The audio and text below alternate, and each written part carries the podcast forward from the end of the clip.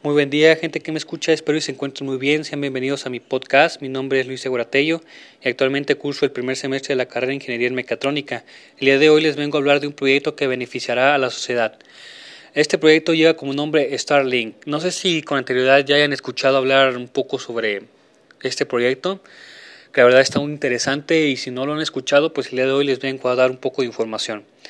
El desarrollo de este proyecto comenzó en 2015 y los primeros prototipos fueron lanzados el 22 de febrero del 2018, siendo hasta mayo del 2019 que se lanzaron los primeros 60 satélites poniendo en marcha dicho proyecto.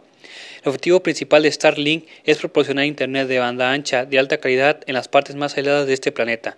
En pocas palabras, este proyecto quiere conectar al mundo a una red global a un bajo costo y una muy alta velocidad. Y ustedes se preguntarán, ¿cómo piensan lograr esto? Pues bueno, Starlink quiere crear una constelación de más de 40.000 satélites en órbita.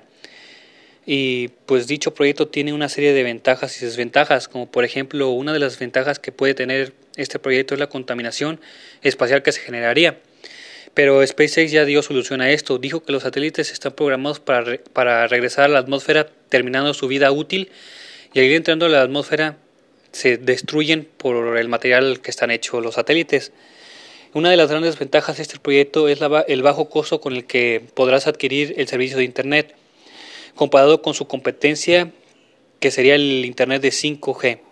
El día de hoy Starlink está en fase beta y por el momento pues está disponible en Estados Unidos, pero no falta mucho para poder adquirirlo en todo el mundo. Espero que esta información haya sido de su agrado y sin más que decir me despido, que tengan muy bonita tarde. Adiós.